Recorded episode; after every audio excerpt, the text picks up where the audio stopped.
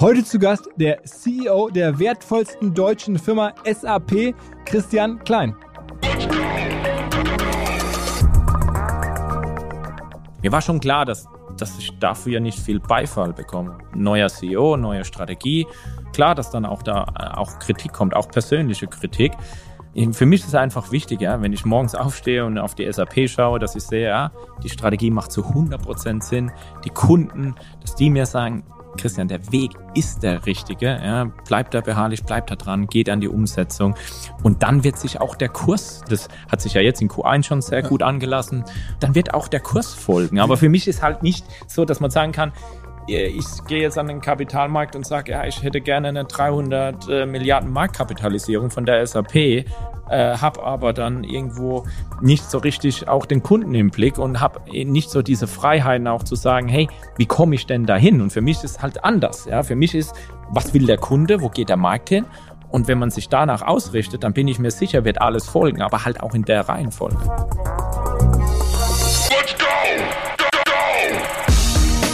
Herzlich willkommen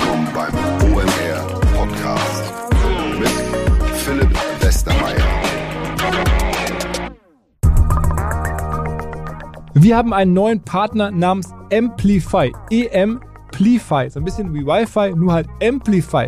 Und das ist der Zusammenschluss von zwei bekannten Namen aus der Branche, nämlich erstens den Kollegen von Social Bakers dem führenden Anbieter von Social Media Management Lösungen, kennt man schon seit vielen Jahren als Marketing Suite Lösung, mit der Marken ihre Social Media Engagement über alle Plattformen hinweg steuern können. Und als zweites hat sich zusammengeschlossen zu Amplify halt Astute Solutions, ein Anbieter für Customer Experience und Engagement, die ermöglichen es Firmen über verschiedenste Kanäle und Geräte hinweg eine einheitliche Customer Experience sozusagen anzubieten, ihren Kunden darzureichen, wenn man so möchte.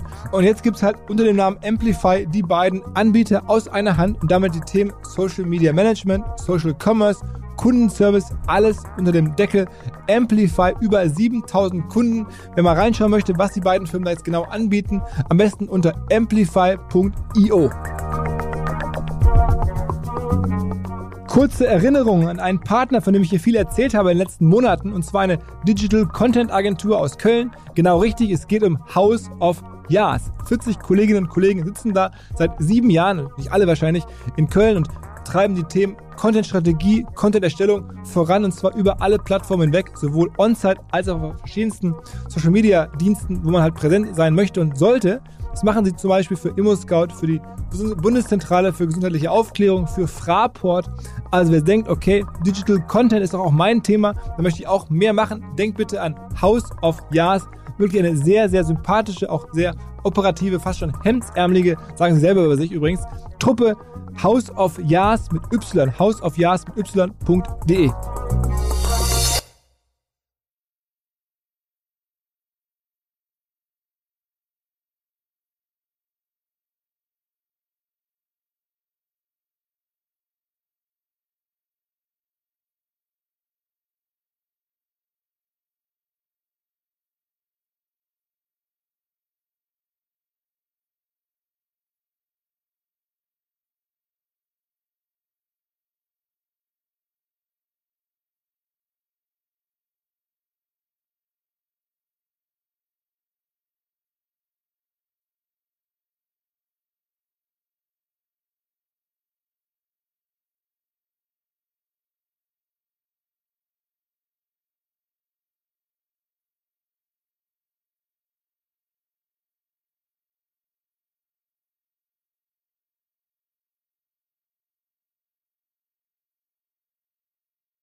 Für den jetzt folgenden Podcast bin ich ins Herz von SAP gereist, in die Dietmar-Hopp-Allee nach Walldorf in der Nähe von Heidelberg. Und wenn man da hinfährt, über die Autobahn, dann sieht man schon SAP auf verschiedensten Autobahnschildern drauf. Es gibt dann Ausfahrten, SAP national, international. Am Ende saßen wir im Hauptquartier und da war es ziemlich einsam, weil die meisten dort wegen Corona noch zu Hause waren. Und ich habe den CEO getroffen, der ist ungefähr so alt wie ich, hat da mal angefangen als Schülerpraktikant und sich dann hochgearbeitet. Das ist eine verrückte Geschichte schon in sich ziemlich lässig, hat mich natürlich gefreut, hat mir erzählt, hat schon einige OMR-Podcasts gehört, hat auch OMR ziemlich genau auf dem Zettel, was natürlich super für uns ist, aber er hat vor allen Dingen eine ganz große Aufgabe zu erledigen, und zwar die wertvollste deutsche Firma natürlich auch zu transformieren ein Stück weit. Er baut die gerade um in ein cloud-basiertes Subscription-Modell, wie sowas funktioniert, wie man so eine Firma transformieren kann, darüber haben wir gesprochen. Aber natürlich auch über die ganz großen Themen, welche Rolle Deutschland und Europa in der Zukunft in der Technologiewelt überhaupt spielen können, ob wir wirklich abgehängt werden, was er dazu sagt. Natürlich auch, wie es, da, wie es für ihn so war, reinzuwachsen in diese Welt der Tech-Superstars. Er tauscht sich regelmäßig aus, zum Beispiel mit dem Microsoft-CEO hat er mir erzählt, welche deutschen Tech-Gründer und Firmen er top findet, wie seine Beziehung zu Dietmar Hopp und Hasso Plattner natürlich ist. Wer sich für Digitalbusiness interessiert und diesen Podcast nicht hört, der hat das Digitalbusiness nie geliebt. Bevor es losgeht, übrigens noch ein Hinweis, weil ich annehme, dass sehr viele Menschen sich für Software und Business-Software interessieren, hier zuhören. Wir haben eine neue Plattform gebaut vor ungefähr einem Jahr. OMR Reviews heißt die. Über 10.000 Bewertungen für Business-Software gibt's da in 40 verschiedenen Kategorien, also von Marketing-Software, Payment-Software, Shop-Software, Kollaborationstools, ganz, ganz viel mehr. Bevor ihr demnächst irgendwo Software kauft für eure Firma, informiert euch, was andere Anwender, die das jeweilige Tool kennen, darüber denken, was sie gut finden, was sie schlecht finden. Das können wir uns tun. Alles umsonst unter OMR Reviews. Einfach bei uns auf die Plattform gehen, omr.com im Bereich Reviews. Gibt's das alles umsonst für euch. Ich will nie wieder hören, hey, ich habe mir da Software gekauft und ich bin nicht ganz zufrieden, aber war so schwierig und jetzt war das so teuer und jetzt muss ich wieder uminstallieren. Das gibt's nicht mehr. Ab jetzt weiß man, was man kriegt, wenn man bei uns vorher da reinschaut. Aber jetzt viel Spaß mit Christian Klein. Moin Christian. Ja, guten Morgen Philipp. Ja, freut mich, dass du auch mal den Weg nach Waldorf gefunden hast. ja, also, Wurde Zeit. Ja, absolut, absolut. ähm, wir haben da gerade schon ein bisschen gequatscht. Erzähl mal so ein bisschen, deine Geschichte ist ja eigentlich ähm, ziemlich verrückt. SAP, muss man wissen, ist aktuell, glaube ich, nach Market Cap die wertvollste deutsche Firma. Es ist, glaube ich, die europäische Softwarefirma mit dem meisten Umsatz. Ähm, eines der wenigen europäischen Schwergewichte überhaupt. Irgendwie die 75 wertvollste Firma der Welt, habe ich mir angeschaut. Ähm, und Du bist jetzt relativ jung, 41, äh, CEO geworden, ähm, bist hier aus der Gegend. Wie konnte das mhm. passieren? Ja, ich äh, seit, bin seit 20 Jahren jetzt bei SAP 21, um genau zu sein, und äh, hier als Student angefangen. Zu träumen gewagt, dass ich einmal CEO sein werde von SAP. Das habe ich ganz am Anfang nicht. Ja, und äh, ja, aber es ist natürlich eine schöne Entwicklung und zeigt natürlich auch viele junge Talente hier bei SAP, dass was möglich ist, ja, dass man auch sich quasi bei SAP quasi auch ja nach oben entwickeln kann. Und natürlich, wenn man hier aus der Region kommt, ja, wenn man viele Mitarbeiterinnen und Mitarbeiter kennt, mittlerweile sind ja auch schon Mitarbeiter der zweiten Generation dann auch hier schon bei SAP beschäftigt, wenn man sieht, was an SAP hängt, auch weltweit, ja, dann fühlt man zum einen die Verantwortung, aber es macht auch unheimlich viel Spaß, muss ich sagen. Wann ist denn SAP zum ersten Mal in dein Leben getreten? Also wann, wie alt warst du, als du angefangen hast hier? Hier war ich, ähm, ja, ich war hier schon mal sogar als äh, Student, ja, und äh, habe hier als Student angefangen. Dann habe ich schon mal ein Schülerpraktikum gemacht, also äh, ja, also hier also 14, in der Gegend 15 musst du 14, 15, ja, wird's gewesen sein. Und habe hier Monitore geschleppt, ja, unten im Lager. Und damals waren das noch die nicht die Flatscreens, sondern die großen.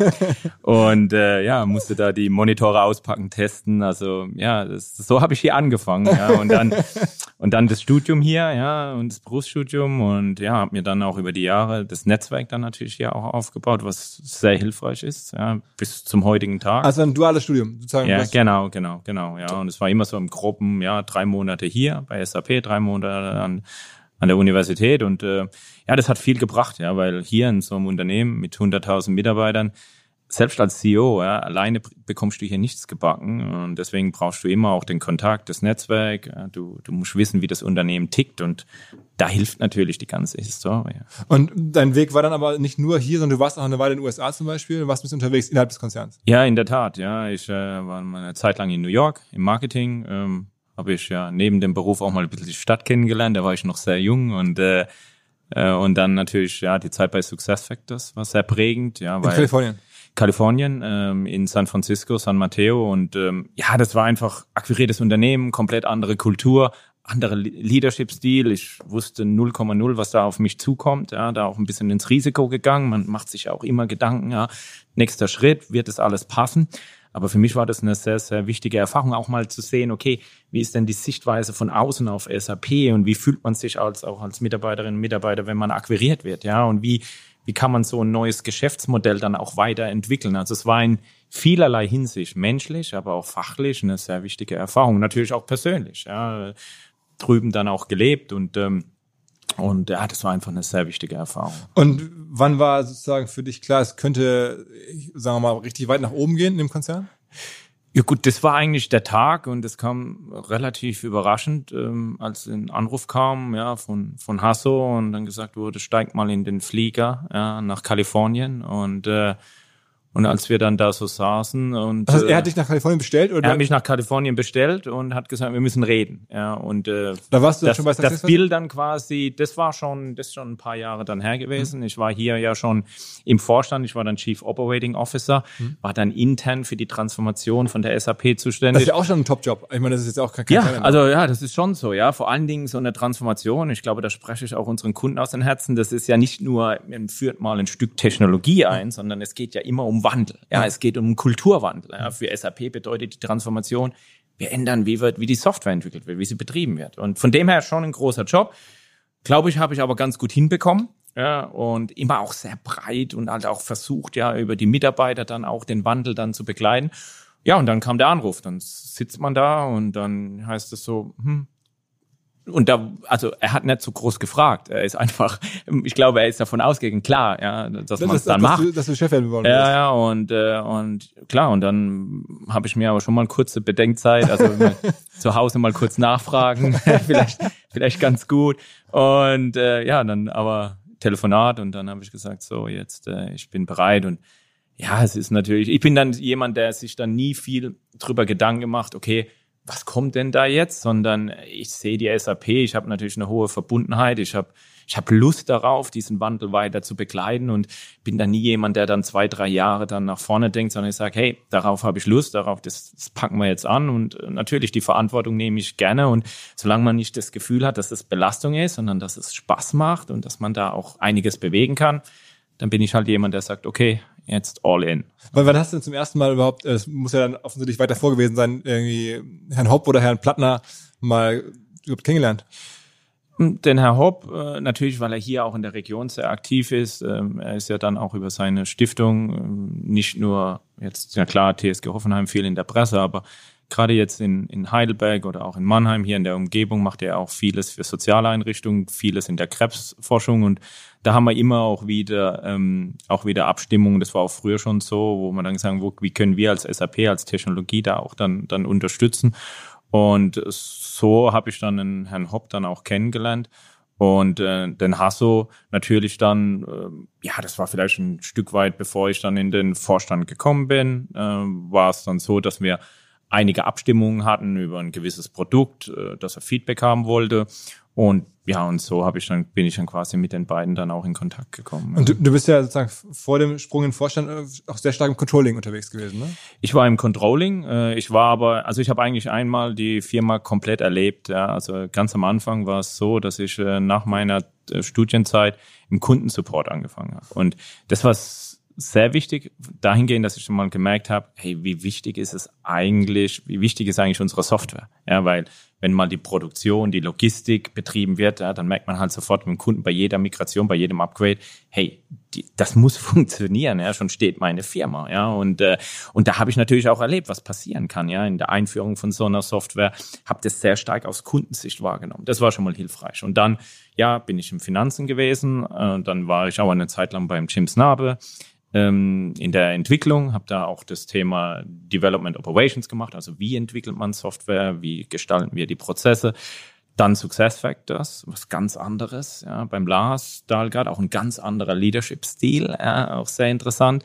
Und dann zurückgekommen, ja, und dann irgendwann Chief Operating Officer geworden. Und, ähm, und ja. gab es einen Plan? Also gab es also, gibt's so eine, so eine HR, die sozusagen darauf geachtet hat, dass die Leute wie du so ein bisschen verschiedene Bereiche kennenlernen? Wurde das so bewusst gesteuert oder war es alles eher zufällig? Ja, es war, es war eher so, dass ähm, natürlich haben wir hier einen sehr aktiven internen Jobmarkt, was auch gut ist. Ja, es wird gefördert, dass man auch mal quasi auch mal den Job wechseln kann, dass man auch mal in ein anderes Land gehen kann. Da gibt es keine Barrieren innerhalb von, von SAP. Und das ist auch wichtig, ja, weil einfach, man muss ja auch mal raus aus der Komfortzone. Das ist ja immer so ein Thema. Das hatte ich auch bei mir in der Karriere. Man fühlt sich ganz wohl, das Team passt, äh, man kennt alle und man sitzt so in der Komfortzone. Aber da rauszugehen, war halt für in meiner Karriere sehr, sehr wichtig. Und dann natürlich neben verschiedenen Bereichen kennenzulernen, sich ein breites Profil aufzubauen, war natürlich auch wichtig zu sehen, wie führt man ein Team? Ja, und ich hatte alle Charaktere als Mentor. Ja, ich hatte einen, der, der war sehr, sehr eng an den Themen dran. Dann hatte ich einen, der hat viel auf Vertrauen gesetzt und hat gesagt, hey, Mitarbeitermotivation ist alles hier bei der Technologie. Dann hatte ich einen, der war sehr extrovertiert, ja, und hat dann auch äh, quasi versucht, ja, nach außen hin, ja, wie verkauft man die ganze Geschichte und nach innen, wie führe ich dann? Also ich habe halt aus jeder Station auch als ja, von von der Leadership-Seite auch viel. Aber es war trotzdem am Ende nicht jetzt geplant. Es war nicht geplant. Also ich habe einfach immer gesehen. Das Schöne ist, ja, meistens war es auch nicht so, dass ich mich jetzt darauf beworben habe, sondern ich denke eher durch Leistung überzeugt. Dann wurde man gefragt. Und dann war es einfach für mich immer wichtig, dass ich diesen Sprung dann auch gewagt habe. Ja, weil man, man wägt ja immer auch ein bisschen ab. Was kann man auch verlieren? Und am Ende habe ich gesagt, gut, ich habe mehr zu gewinnen. Und dann habe ich auch, dann bin ich auch wieder den nächsten Schritt gegangen. Und jetzt hast du ja quasi deinen, deinen Vorstand ja auch schon selber gebaut. Ne? Also jetzt hast du gerade erzählt, die mhm. Teil der Leute selber jetzt auch eingestellt, mit eingestellt, der Aufsichtsrat macht ja auch da einen großen Job, aber ja, ja es ist äh, es ist in der Tat so. Ne? Es hat sich einiges äh, geändert, ja, von der Strategie, ja, von der Zusammensetzung im Vorstand. Wenn man sich jetzt mal anschaut, ich meine, Scott kam ja von innerhalb der SAP, aber ich war oder bin immer noch Boardsponsor auch von Asien, da war er regionaler Präsident. Und was mir halt komplett bei ihm aufgefallen ist. Und da trimme ich ja jetzt auch das ganze Unternehmen dahin. Ja. An allererster Stelle kommt immer der Kunde. Ich weiß, das sagen alle, aber er lebt es halt. Ja, er hat in jedem einzelnen Kundenmeeting den Kunden komplett verstanden. Er hat die Industrie verstanden. Er hat immer erstmal überlegt, nicht mit der Technologie, ich will dir ein Stück Software verkaufen, sondern was für ein Problem lösen wir eigentlich. Ja. Und dann habe ich auch gemerkt, nachdem der Verkauf auch stattgefunden hat, dann ist nicht einfach weitergezogen. Ja, da geht's ja weiter. Ja, der Kunde muss ja auch die, äh, die Software dann live, ja, muss sie implementieren. Und äh, am Ende war das für mich sehr prägend. Und dann Julia und Sabine, beide von Microsoft. Ähm, ja, das Satya redet immer noch mit mir. Er hat er hat's, er hat's sportlich genommen, aber ja, zwei Top-Führungskräfte. Ja, zum einen äh, auf der HR-Seite ist sehr, sehr wichtig. Sabine hat bei Microsoft die Transformation mitgemacht auf der Go-to-Market-Seite, äh, aber trotzdem sehr wichtig, ja, weil es geht ja am Ende immer um die Menschen, ja. Du, du, man braucht neue Profile, man muss die Mitarbeiter weiterentwickeln in der Transformation. Also das ist sehr, sehr gut. Sie übernimmt ja jetzt auch das Operations-Thema von mir. Und dann Julia ja drüben, ja, für Azure, ja, das Product Marketing gemacht, hat er auch eine, die ganze Transformation mitgemacht. Und diese DNA, diese Expertise jetzt im Vorstand zu haben, die ist sehr, sehr wichtig, weil am Ende ist so ein Wandel, da kommt eher auch immer von oben, ja, und dann auch diese Erfahrung zu haben, diese Expertise und dann vor allen Dingen ein heterogenes Team zu haben mit verschiedenen Sichtweisen, teilweise Karriere komplett bei SAP, teilweise von außen, USA, Asien. Und da bin ich komplett davon überzeugt, dass das, wenn wir hier genau in dem Raum die Diskussion jetzt haben, dass das am Ende zu besseren Ergebnissen führt. Ja. Du hast gerade gesagt, der, der Satya, also der Satya Nadella ist ja der CEO ja. von Microsoft. Ja. Habt ihr dann so ein, ab und zu mal Austausch oder trefft ihr euch auf Events oder wie muss man sich das vorstellen? Ja, wir haben also regelmäßigen Austausch. Das ist mit ihm so, das geht auch mit anderen CEOs so und äh, ich hatte es ja vorhin auch schon mal erwähnt, ähm, es ist auch nicht so, dass wir dann jetzt einfach nur eine, äh, eine Agenda haben mit eigenen Themen zwischen Microsoft und SAP, sondern klar, man bespricht natürlich auch mal, hey, wo stehst du? Jetzt bist du gerade CEO geworden. Kann ich dir mal hier, kann ich gerne auch mal, wir können gerne auch mal reden, wie ich es damals gemacht habe. Und sowas macht man regelmäßig. Das heißt, du ja. machst dann einfach irgendwie mit dem Videokonferenz und dann. Video, jetzt in, in der Pandemie Videokonferenz. Ansonsten schaut man auch mal, dass man sich ein, zwei im Jahr mal auch mal physisch trifft. Klar, früher gab es ja auch äh, Davos, da konnte man in einer Woche alle treffen. Das wird es ja jetzt auch wieder geben, denke ich mal. Und äh, von dem her auf Events, aber natürlich auch Geschäftsreisen oder jetzt halt sehr stark. Das, das, das klingt so selbstverständlich. Aber ich meine, das muss ja für dich auch irgendwie schon ein bisschen ungewöhnlich gewesen sein, als es zum ersten Mal so hieß, doch jetzt triffst du mal den CEO von Microsoft so auf Augenhöhe. Ja. Ich meine, das ist ja, ja jemand, der am Ende ja, ähm, ja ein ähnliches Jobprofil hat wie du auf einmal. Aber am Ende ist es auch so, und ich hatte es ja auch eingangs erwähnt, äh, ich bin da niemand, der sich so viele Gedanken macht, ja, jetzt treffe ich äh, Satya Nadella, sondern hey, ja, wir haben SAP Microsoft, wir haben eine tolle Partnerschaft. Ich denke, das weiß auch Microsoft zu schätzen. Und für mich ist dann eher, äh, er ist ja auch ein ganz toller Mensch, ein ganz normaler Mensch, ja, mit dem kann man auch mal Privates reden, ja, und der ist auch ganz offen, der gibt auch mal Tipps. Und mit 41 in der Rolle ist man ja auch mal dankbar. Ja, ich wäre ja, es wäre ja auch jetzt von mir komplett verkehrt zu sagen, mich interessiert das alles nicht, sondern im Gegenteil. Ja, und da zum Beispiel mit dem Sean CEO von Adobe, ja, gleiche, äh, ähnliche Transformation. Natürlich frage ich den auch mal, hey, wie war's denn bei dir? Ja, wie hast du den Kapitalmarkt dann quasi dann auch vorbereitet? Wie hast du dann auch die Transformation innerhalb von Adobe dann äh, durchgezogen? Und das sind wertvolle Einblicke. Da lernt man mehr wie in, ja, in so einer halben Stunde mehr wie manchmal dann in, in, in, in einem Jahr. Ja. Mhm. Und sag mal, ähm, wenn man hier durchs Büro geht, da hängen auch viele Fotos von sozusagen so historischen Momenten, mhm. äh, wo deine Vorgänger hier im Vorstandsjob auch mhm. dann mit Gerhard Schröder, Frau Merkel und so mhm. ähm, fotografiert wurden. Ähm, hast du auch eine gewisse Nähe zur Politik oder, oder das weniger? Ja, sehr. Jetzt natürlich in der Pandemie, jetzt in der Digitalisierung äh, ist ja auch in, in der öffentlichen Verwaltung sehr wichtig. Corona Warner, sehr prominentes Beispiel, aber es ja. ist auch viel hier. Also äh, Krankenhausbelegung, Bettenbelegung, Intensivbetten äh, haben wir eine Technologie, dass wir einfach Corona-Patienten viel schneller auch äh, verteilen können, dass sie schneller Hilfe bekommen. Wir haben einiges gemacht zur Kontaktnachverfolgung, wir haben einiges gemacht in der Logistik vom Impfstoff und da hat man immer wieder auch mit der Politik zu tun. Jetzt war es sehr, sehr eng und äh, ich glaube auch vielen ist auch klar geworden, hey, da war Corona jetzt eher so ein Anschub, auch zu sagen, wir müssen noch schneller in die Digitalisierung vorangehen. Hier in Deutschland viel großes Thema Gaia X, Digitalisierung, Sovereign Cloud. Und ja, und aber auch in Australien, den USA, ja, man hat schon schon auch weltweit sehr viel mit der Politik. Und das ist dann hier so auch auf Ebene wahrscheinlich Jens Spahn und, und dann auch Frau Merkel und so. Ja, genau, ja und ähm, sehr eng auch Herr Scholz und äh, und dann ähm, auch, aber auch wie gesagt auch auch im Ausland, weil es ist jetzt so, leider ist es ja so, dass die geopolitischen Spannungen eher zunehmen.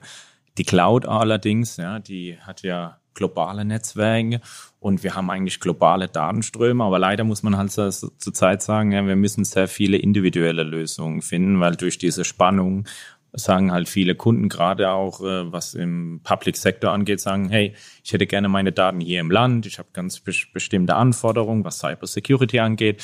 Das heißt, die, zurzeit sind wir auch sehr viel mit der Politik dann auch äh, zugange, um einfach auch Kunden landesspezifische Lösungen zu finden. Glaubst du, du hast gerade selber Gaia X gesagt und mhm. es gibt ja auch wieder, wieder Stimmen, die sagen, man bräuchte eine europäische Suchmaschine. Braucht, mhm. Glaubst du an diese Dinge? Na, ich weiß nicht, ob ich jetzt an eine europäische Suchmaschine glauben würde. Ich glaube, da gibt es schon so viele gute und äh, das dann eins zu eins kopieren, bin ich mir nicht sicher, ob das jetzt ein durchschlagender Erfolg gäbe. Und sind wir mal offen und ehrlich, ich meine, Datenschutz ist wichtig, aber ich glaube, wir nutzen auch alle die Google-Suche und machen uns da nicht viel ja. drüber Gedanken, ja, was dann quasi mit den Daten passiert. Ähm, das andere ist natürlich viel mehr, wo ich sehr stark davon überzeugt bin, ist halt im B2B-Umfeld, ja, weil wir haben hier unheimlich viele Expertise. Wenn man jetzt mal hier Deutschland nimmt, wir haben jetzt ja gerade das Thema Catena X gelauncht, wo ja der Herr Zipse äh, auf mich zukam von BMW, BMW hm. und äh, hat gesagt, hey Christian, ich sehe einfach, ey, diese Lieferketten, ja, auch in der Automobilindustrie, wir haben einfach wenig Transparenz. Ja, ich natürlich kenne ich meine Lieferanten, aber wenn ich mal wirklich durchgehe bis zum Rohstoffmateriallieferant, habe ich einfach wenig Transparenz. Und wenn wenn du dich mal hinsetzt für eine Minute und überlegst mal, hey, wir haben doch alle Daten, ja. Ich habe die Lieferanten, wir kennen ZF, wir kennen Bosch, wir kennen Siemens und äh, wie wäre es mal, wenn wir uns einfach mal zusammentun und so eine B2B-Plattform gründen, ja, ein Netzwerk gründen und alle zusammenschließen. Und ja, dann haben wir da angefangen, dann aus uns beiden wurden dann eine ganze Reihe an CEOs, dann haben wir das Thema Gaia X dazu gepackt und haben gesagt, ja, das sind sehr sensitive Daten. Wir brauchen da natürlich auch das Thema Datensouveränität angeht, braucht man die, die höchste Qualität. Und daraus wurde dann eine Idee und plötzlich hat jeder gemerkt, hm, wenn ich jetzt hier mal Daten teile und daran hapert's ein bisschen, manchmal finde ich hier in Europa, da ist jeder sehr noch in seinen eigenen vier Wänden gefangen, dann entstehen ja wirklich Win-Win-Situationen. Ja, für die Lieferanten, für die Automobilhersteller, ähm, für die Logistikunternehmen. Und so wurde daraus aus einer Idee ja, wurde jetzt was, wo wir jetzt auch wirklich dran entwickeln, wo wir jetzt die Plattform ja auch offiziell gegründet haben, wo wir jetzt auch viel ähm, Interesse aus dem Mittelstand sehen. Und das muss der Weg sein, weil ich glaube, da können wir in Europa auch einen Standard, natürlich soll das eine globale Plattform sein, aber wir in Europa können hier mal einen Standard setzen und alle machen mit. Ja, und alle sehen die Chancen und nicht immer. Da bist du ja auch eine Art irgendwie zentraler Netzwerker, weil ich meine, am Ende ist ja dann SAP sozusagen das Backbone dieser Plattform, das musst du alle, alle äh, Teile der Plattform zusammenbringen. Die Zulieferer hast du gerade genannt, dann Ja. die, die, die, die, Ja, Zips die. Datenmodelle, die Datenströme miteinander verknüpfen. Aber ich müsste auch ganz explizit sagen, es gibt ja draußen schon einige Netzwerke und wir von SAP sagen auch nicht, ey, es muss auch nicht alles SAP sein, sondern wir wollen eine offene Plattform sein. Alle sollen mitmachen, weil alle werden partizipieren und werden dadurch auch einen Vorteil ziehen. Und äh, es ist nicht mehr so, auch in der Technologie nicht, dass es ja, es gibt nur SAP oder es gibt nur Microsoft. Und äh, da sind wir äh, auch sehr offen und äh, da werden auch einige andere Softwareanbieter jetzt mit reingehen. Und von dem her, ich bin aber wirklich davon überzeugt, dass das muss genau der Weg sein. Und wenn ich mir jetzt mal noch andere Industrien angeschaue, zum Beispiel im Gesundheitswesen, wenn man sieht, in den Krankenhäusern oder in der Forschung, auch da können solche Plattformen einen extremen Nutzen stiften. Und da, glaube ich, haben wir in Europa eine echte Chance. Bist, also bist du dann wirklich auch jetzt für Europa eher zuversichtlich bullish äh, für die nächsten 10, 15, 20 Jahre? Weil man hört das ja immer eigentlich das Gegenteil. Ja, wenn wir uns auf die richtigen Felder fokussieren äh, und vor allen Dingen, wenn wir den Mut haben. Ja, und, und darum geht's. Ja, und da ist natürlich auch die Wirtschaft in, in der Pflicht. Ja, ich meine, mit Gaia X kann man einen Rahmen geben. Ja, aber am Ende ist es ja auch die Wirtschaft, die dann sagt, okay, was machen wir denn jetzt mit dem Rahmen? Ich brauche ja Anwendungsfälle. Und ich glaube, da müssen wir einfach auch mutig sein und auch sagen, okay, wir tun uns mal zusammen, wir, wir teilen Daten und versuchen daraus neue Geschäftsmodelle zu entwickeln. Und daran hapert es. Ja, und ich glaube, da ist zum Beispiel, wenn ich das jetzt in China oder mit den USA vergleiche, und ich habe das ja auch gemerkt, hier ist manchmal oft noch diese Managementkultur, ja, lieber treffe ich mal fünf Entscheidungen weniger und mache keinen Fehler. Ja. Ich habe es halt oftmals anders erlebt, zum Beispiel in meiner Zeit in den USA. Ja, lieber mache ich jetzt mal 20 Entscheidungen mehr und dann, mein Gott, dann sind halt drei falsch, aber die anderen 17, die sitzen, ja, und die geben uns dann Speed und die geben uns dann die Chance, einen Trend, der sehr früh am Markt quasi hochkommt, den auch sofort dann zu begleiten und den zu vereinnahmen und daraus dann auch wirklich ein neues Geschäftsmodell zu machen. So, das heißt, dieser Mut und auch dieses Mut zum Risiko und auch offen gesagt, das wird ja auch oft gesagt, aber das ist so, dieses Scheitern. Ich habe so viele Lebensläufe bekommen in den USA, da stand drin, ich war bei dem Startup, okay, discontinue dann und dann, ja, und dann war ich da und da und da. Aber ich finde, das, das ist toll, ja, weil man jedes Startup und auch wenn wenn es sich nicht so entwickelt, man, man sammelt viel Erfahrung. Ich finde diese Profile hochinteressant, weil ich sehe, da war jemand, der hat Leidenschaft für ein gewisses Thema gehabt, der ist ins Risiko gegangen und der hat wahrscheinlich super viel Praxiserfahrung gehabt, ja. Und das ist was, wo ich sage, genau dieses Profil finde ich eigentlich toll. Und dass man dann auch noch die Kultur hat zu sagen, hey, ja, ich war da und da und da, ist nichts geworden, aber der vierte war ein Volltreffer. Ja, ist doch, ist doch toll. Sag mal, aus Sicht der Softwareindustrie ist ja trotzdem so, man sieht halt, nach SAP hat in Deutschland auf dem Niveau zumindest wenig äh, funktioniert. Also es ist nichts mehr nachgekommen in, in Europa. In den USA, klar, da gibt es ganz viele Volltreffer. Woran liegt das? Ähm, Ich glaube, das lag schon daran, ja. Man sieht ja auch die Bündelung, ja, im Silicon Valley, ja. Wenn man sich da mal umschaut und dann fährt man mal von San Francisco nach San Jose, dann kommt man ja gar nicht, da- da sieht man alle 100 Meter, sieht man ja ein anderes bekanntes Softwareunternehmen. Und da wurde halt ein Ökosystem geschaffen, natürlich, ja, was auch ähm, hoher, hoher Kapitalbedarf und auch hoher, hoher Kapitalverfügbarkeit.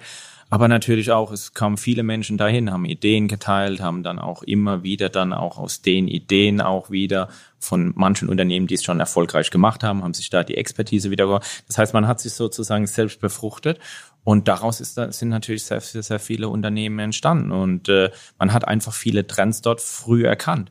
Aber, das möchte ich auch dazu sagen, ich glaube, wir brauchen da auch ein bisschen Geduld. Ich sehe jetzt hier in der Startup-Szene auch viele hoffnungsvolle Unternehmen, wo ich durchaus sehe, äh, dass sie auch wirklich ihren Weg machen werden. Und wenn man mal sieht, man Sag mal ein denkt paar Beispiele. So, also zum Beispiel jetzt zum Beispiel gekauft, ne? Signavio äh, oder wir haben jetzt zum Beispiel ein Startup in München mit Parcel Lab. Ja, die machen so das Thema Last Mile Delivery ist unheimlich äh, wichtig ja, in der in der Digitalisierung. Alle Kunden möchten Home Delivery, Track and Trace, sind alles Capabilities, die irgendwo Standard sind. Und da haben die wirklich eine tolle Lösung, tolle Expertise. Und ich glaube, so ein Unternehmen, das braucht halt Zeit. Man darf ja auch nicht äh, jetzt den Fehler machen zu sagen, klar, SAP gibt's jetzt seit fast 50 Jahren, aber jetzt schauen wir uns mal Salesforce an, jetzt schauen wir uns mal Workday an. Jetzt schauen wir uns auch mal an, wie lange Azure gebraucht hat, ja, sich wirklich Also, erfolgreich also das ist durchzusetzen. die, die Cloud von Microsoft. Ne? Von Microsoft, ja. Das hat Jahre gedauert. Und diese Geduld, die, die, die muss man aufbringen. Gerade in Cloud. Das ist ja nicht so, dass man dann quasi von heute auf morgen, ja, den ganzen Umsatz auch in den Büchern hat. So ein Geschäft muss sich entwickeln und man muss skalieren und man muss quasi globalisieren. Und das dauert, das dauert. Und ich glaube, da müssen wir einfach Geduld haben. Ich glaube, dass wir im B2B-Umfeld, was ich so sehe, viele hoffnungsvolle Und guckst du dir da auch, also jetzt guckst du dir ein Personio an zum Beispiel? ja. Kennst- ja. also- Also, nee, wir haben, ich habe jetzt noch nie mit dem Gründer gesprochen. Ich höre viel Gutes. Ja. Ähm, ich schaue mir das immer an. Äh, Also auch Lila ähm, X oder wie die alle heißen. Ich schaue mir, ich, äh, ich habe regelmäßig einen Termin alle zwei Wochen, ja, wo ich äh, komplett mir unsere Partnerlösungen anschaue, wie entwickeln die sich diese, wo ich mir aber auch die Market-Trends haben. Wir haben ja mit Sapphire Ventures, ja, auch ein Venture Capital äh, Fonds drüben und äh, die haben, machen das sehr erfolgreich. Ich hole mir von denen ihre Meinung ein und Personio kam da auch hoch und habe ich mir ein bisschen über die Lösung berichten lassen und auch wie ja über den Gründer, wie, wie er so agieren, wie sie so am Markt agieren. Und ja, und das ist sehr wichtig, ja, weil das, da ziehe ich auch immer wieder viele neue Ideen raus, wo ich dann sage, okay, ja, wo fokussieren wir, wo gehen wir hin mit unserem Portfolio und vielleicht auch, wo gehen wir nicht hin? Ja, weil ich dann sehe, hey, da gibt es vielleicht auch eine tolle Möglichkeit der Partnerschaft. Man kann, heute wird ja jede, in jeder Industrie wird Software immer wichtiger, Technologie wird immer wichtiger. Wir werden nicht alles selbst entwickeln können. Ja, so, so gern wie ich, und, und da ist es halt wichtig zu sehen, wo sind die Startups? Wo wollen wir rein? Und wo wollen wir partnern? Wo wollen wir vielleicht auch mal wieder akquirieren? Und, und Fokus, ja, Fokus ist so wichtig, dass man weiß, wo sind die Stärken, auf die bauen wir und die bauen wir aus. Unsere Kolleginnen und Kollegen bei Vodafone haben sich gefragt, was können sie zum Thema New Work beitragen und haben eine Lösung entwickelt, die es einem erlaubt, flexibel zwischen Büro und Homeoffice je nach Projekt und Aufgabe hin und her zu wechseln. Den modernen Arbeitsplatz auf der Basis von Vodafone-Technologie gibt es sowohl für kleinere als auch für Großunternehmen natürlich und er umfasst Themen wie Kommunikation, also eine virtuelle Telefonanlage, mit der man jederzeit telefonieren, chatten, Videocalls abhalten kann, aber auch Security-Themen zum Schutz von sensiblen Daten ähm, der Firma und von einem natürlich persönlich und am Ende natürlich den passenden Mobilfunk- und Festnetztarif. All das gibt's unter dem Stichwort New Work bei Vodafone, deswegen vodafone.de slash New Work.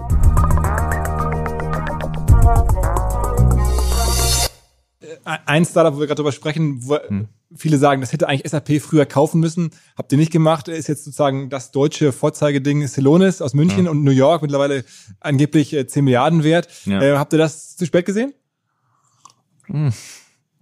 Jetzt sind wir ja hier unter uns. Äh, also, wenn man sieht, ja, SAP, ja, steht ja für Geschäftsprozesse, ja, und äh, Celenus ist ja sehr stark im Data Mining, der Prozessanalyse und äh, und da muss ich sagen, wir haben jetzt mit Signavio ja nicht exakt genau die Lösung, was jetzt Celonis macht, aber wir haben uns ja in dem Umfeld auch schon bewegt.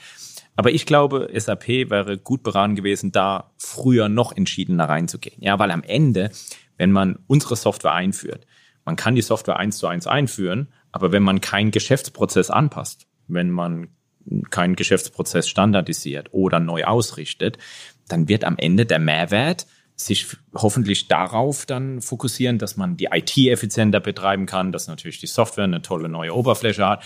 Aber man will ja auch Geschäftsprozesse verändern und da helfen halt solche Tools.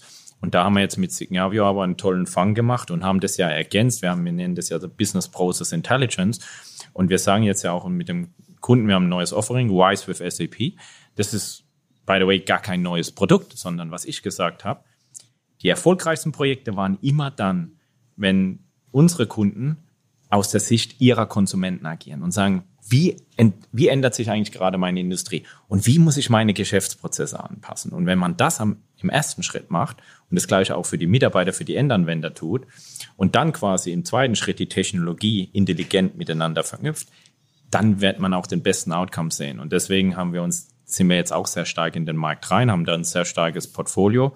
Und ja, ähm, das ist für uns ein sehr wichtiger Bereich. Also wenn ihr eine Übernahme macht oder generell euch eine Partnerschaft schließt, dann geht's ja nicht unbedingt darum, dass das alles sofort in ein Produkt rein äh, gemerged wird. Das ist ja. ja sehr schwierig. Ihr habt ja auch selber innerhalb von SAP zig verschiedene Produkte, sondern es geht dann auch so wahrscheinlich darum, das stelle ich mir zumindest vor, den Vertrieb und den Kundenkontakt irgendwie weiterzugeben an das übernommene Unternehmen. Weil was ihr habt, als, aus Wertschöpfungssicht ist ja, ihr habt ja wahnsinnig viele Kunden Mhm. und dann könnt ihr diesen Kunden, diese Kundenzugänge ja dann den neuen Firmen Mhm. zur Verfügung stellen. Ist das so der Haupt, äh, Haupthebel? Äh, Hebel? Ja, ich, ich würde mal, ich würde mal behaupten, das ist mit Sicherheit ein wichtiges Kriterium. Und ich würde auch sagen, SAP wurde ja auch ein bisschen für unsere Akquisitionsstrategie in den letzten zehn Jahren ähm, kritisiert, auch teilweise. Ähm, ich möchte aber sagen, jetzt gerade wenn ich mir einige Konkurrenten umschaue, ist es vor allen Dingen mit Sicherheit, wenn ich mir so einige Ziele anschaue, die sie dann auch übernommen haben, ist es vor allen Dingen Umsatz dazu kaufen, Wachstum kaufen.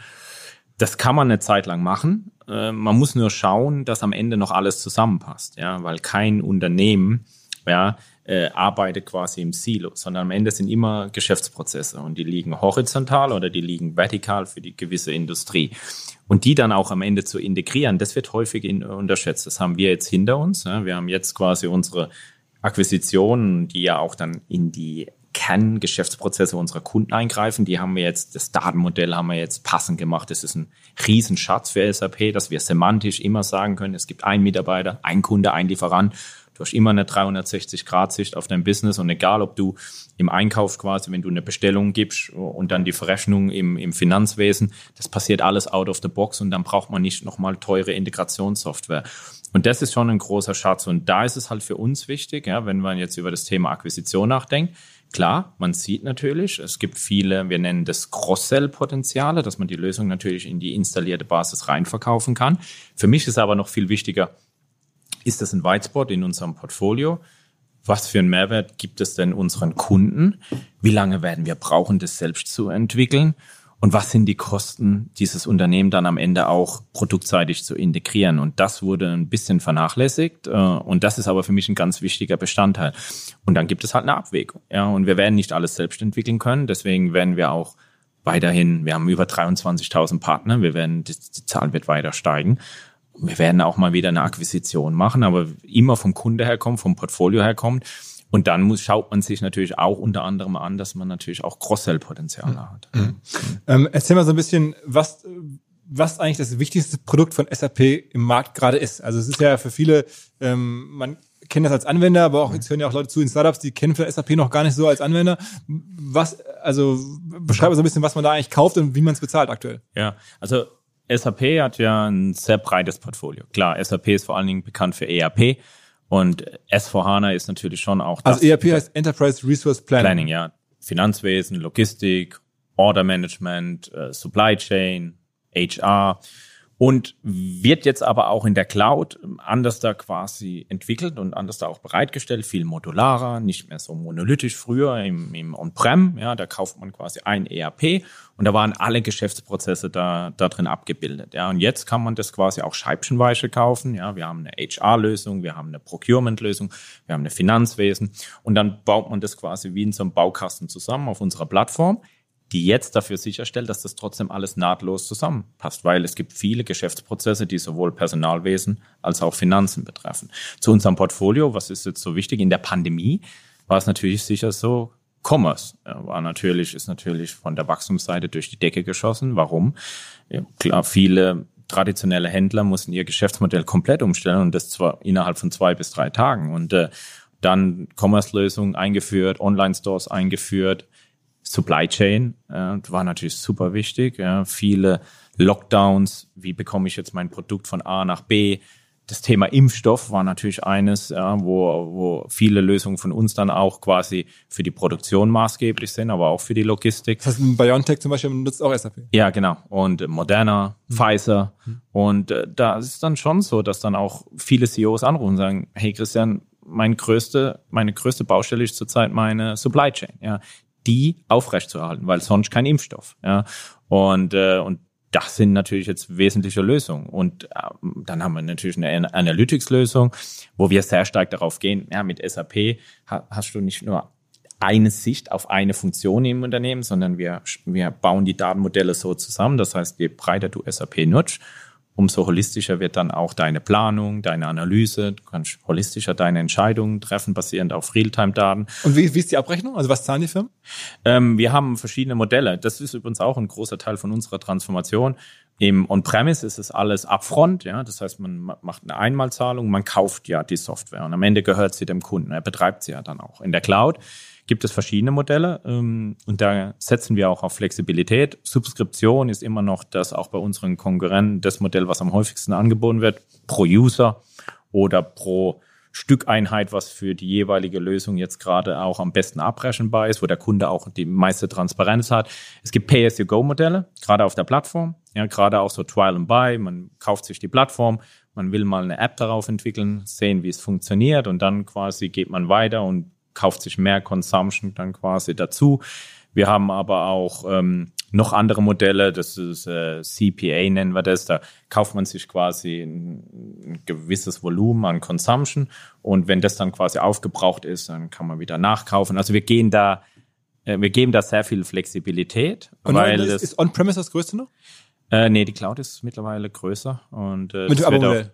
Ja, mit dem Abo-Modell, ja, mit dem Subskriptionsmodell, das ist so das größte Modell. Pay as you go zieht aber auch sehr stark an, ist ja so eine Art wie Netflix, ja. Und gerade für Unternehmen, für kleinere Unternehmen, für Mittelstandsunternehmen ist es ganz wichtig, ja, dass man die Software erstmal auch mal testen kann, dass man auch nicht so, ein so großes Upfront-Commitment tun muss, ja, auf der monetären Seite. Und dass man dann quasi aber dann auch über sehr, sehr nahtlosen Übergang dann findet, auch in die Produktivlandschaft und dann auch auf andere Lizenzmodelle dann auch äh, wechseln kann. Sagen, wir mal, so ein, so ein, so ein, nehmen wir mal jetzt mal raus, dann so ein BMW, weil du gerade den Herrn mhm. Zips ansprachst. Mhm. Die nutzen auch, auch SAP. Was hat dann so eine Firma in der Größenordnung für ein, für ein, für ein Jahresvolumen für euch? Größten, also nur eine Schätzung. Also ist das dann Zahlen der Millionen in euch im Jahr oder Hunderttausende? Also die, die, die Großkunden, klar, ja, wenn sie ERP im Einsatz haben, CRM, Supply Chain, dann haben wir ähm, Plattform, Analytics, ähm, klar, die Großkunden, das sind dann schon Millionenbeträge. Aber auch da, das wandelt, das wandelt sich. Ja. Die haben sehr viele hybride Landschaften immer noch. Das heißt teilweise on-premise, teilweise in der Cloud. Klar, der Trend geht klar zur, mhm. zur Cloud. Und so wandeln sich dann auch die Lizenzmodelle, ja, hinweg von Einmalzahlung hin zu wiederkehrenden Mietzahlung. Ne? Was, ja, die Vorhersehbarkeit, ja, kurzfristig, ja, wir hatten ja letztes Jahr, habe ich ja gesagt, okay, neue Strategie, Beschleunigung in der Cloud. Hab dann natürlich aber auch bekannt geben müssen, dass die Cloud erstmal ja, den Gewinn schmälert, weil wiederkehrende Umsätze aber halt nicht mehr upfront. Ganz klar. Und das ist auch anderen Unternehmen schon so gegangen. Aber es war wichtig, ja, weil ich möchte ja am Ende schon auch dem Kunden folgen. Da geht der Trend hin und die Finanzziele sollten schon immer auch dem Kunden und dem Markt folgen. Deswegen haben wir das damals auch so ist gemacht. Ist eigentlich eine, eine wahre Zahl, dass angeblich 77 Prozent aller weltweiten Transaktionen, habe ich gelesen, mhm sind irgendwie durch SAP im weitesten Sinne durchgeschleust. Ist das, also kann man das wirklich so sagen oder hat das ein PR-Kollege ausgedacht? nee, also da, das, äh, da kann ich mich noch sehr gut dran erinnern. Ja, wir haben uns halt mal unsere ja, 400.000 Kunden angeschaut. 400.000 Kunden? 400.000 Kunden und haben dann auch mal geschaut, okay, äh, wie viel Transaktionsvolumen haben die Kunden, was haben sie auch für, einen, für einen Anteil an ihrer Industrie, haben natürlich auch über verschiedene Tools, die wir haben, gerade in der Cloud kann man ja auch sehen, was für ein Transaktionsvolumen ist auf dem System. Und ja, ja lass, lass es am Ende 75 Prozent sein, 77 ja. oder 80, aber es bewegt sich schon, weil SAP hat halt vor allen Dingen ja, wo es viel Transaktionen gibt, Produktion, in der Logistik, ja, in, im Finanzwesen, ja, und das ist halt oftmals SAP und deswegen ist auch das dann natürlich ein sehr hoher Anteil. Wen, wen nimmst denn du eigentlich als euren stärksten Wettbewerber wahr? Als stärksten Wettbewerber? Ähm, in der Cloud hat sich ja die Wettbewerbslandschaft sehr stark verändert, ja, wenn man mal schaut vor vor 20, 30 Jahren, ja, 20 Jahren, klar, wer kannte da noch Salesforce, ja, Workday gab es noch nicht. Und äh, da war es eigentlich immer Oracle, SAP. Im ERP ist das natürlich immer noch ein Wettbewerb. Ähm, äh, regelmäßig auch äh, zu ihrem äh, zu ihren Finanzergebnissen sagen sie auch immer, okay, welcher Kunde hat angeblich den Weg gefunden? Dann werden wir wieder gefragt sagen, kein und dann äh, und äh, da, da, da, diese, diese, dieser Wettbewerb, der lebt Hast du Aber das macht mir, das macht mir, also das bereitet mir offen gesagt jetzt keine schlaflosen Nächte, was, äh, was man natürlich sehen muss. Und da gibt es nicht diesen einen Wettbewerb, wenn man sich sieht in der Cloud. Und deswegen, ich hatte ja vorgang auch gesagt, Fokus und Partnerschaften sind wichtig. Ähm, Partnerschaften auch mit Startups, äh, Akquisition.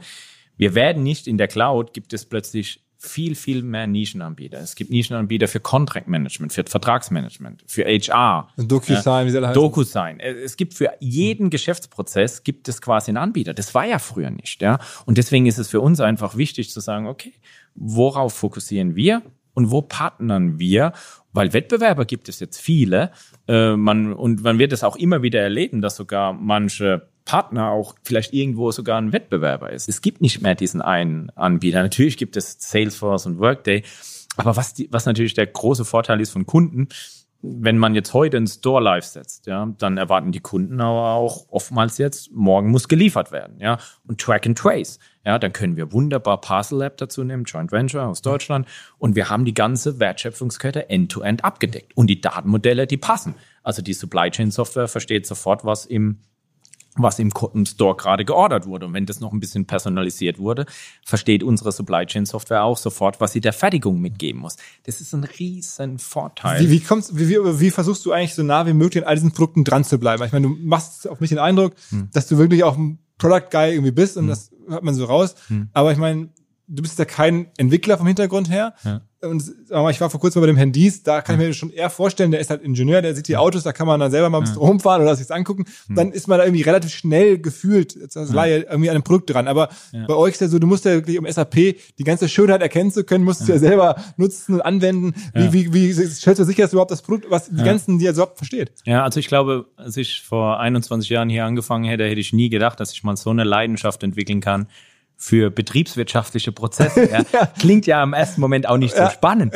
Aber wenn man dann auch mal schaut, was diese Prozesse, ja, wie die, ja, wie die die Welt bewegen, ja, wie geschäftskritisch die sind und wie sich diese Prozesse gerade verändern, da ist halt meine Stärke. Ja. Ich möchte die Prozesse verstehen. Ich möchte verstehen, wie wir gemeinsam mit den Kunden diese Prozesse noch intelligenter machen können, mit künstlicher Intelligenz. Wo entwickeln sich die Industrien hin? Was sind denn äh, diese Trends? Was ist denn die, das, das Trend im Commerce? Und da bin ich sehr, sehr eng dran, auch mit unseren Product Managern. Und ich möchte schon genau verstehen, wo entwickelt sich die Industrie hin? Ja, wie antworten wir darauf mit unseren Lösungen? Was, was macht uns denn so differenzierend? Und ich komme immer vom Geschäftsprozess. Ja, und am Ende habe ich schon hier sehr, sehr viele talentierte Entwickler, sehr gute Entwicklungsvorstände, die das dann natürlich auch in den entsprechenden Code umsetzen. Aber am Ende ist für SAP entscheidend, dass wir uns klar differenzieren über Geschäftsprozesse. Also du, du, gehst aber auch in die Software rein, klickst dann da rum, guckst dir das da an, du siehst das Interface, ja. was kann er? Also im, im, in, wir, haben, wir haben so, wir nennen das äh, am Anfang eines jeden Jahres machen wir unsere Portfolioplanung. Gibt es einen Winning Plan, nennen wir das, und da möchte ich schon genau verstehen, wo investieren wir, wo partnern wir, äh, was, warum glaubt der Product Manager, werden wir am Markt gewinnen. Und dann äh, unterjährig ja, gibt es dann regelmäßigen Abständen, sage ich mal, für jede Kategorie in unserem Portfolio alle zwei Monate mache ich ein Review, ein Business Review. Und da möchte ich schon mal sehen, klick mal auf sap.com und zeig mir mal, wie wir unseren Kunden jetzt erklären, dass wir differenzierend sind. Oder geh mal ins Produkt und zeig mal das neue UI zeig mal, was unsere neue Mobile App auch an Voice-Over äh, kann und äh, wie das funktioniert.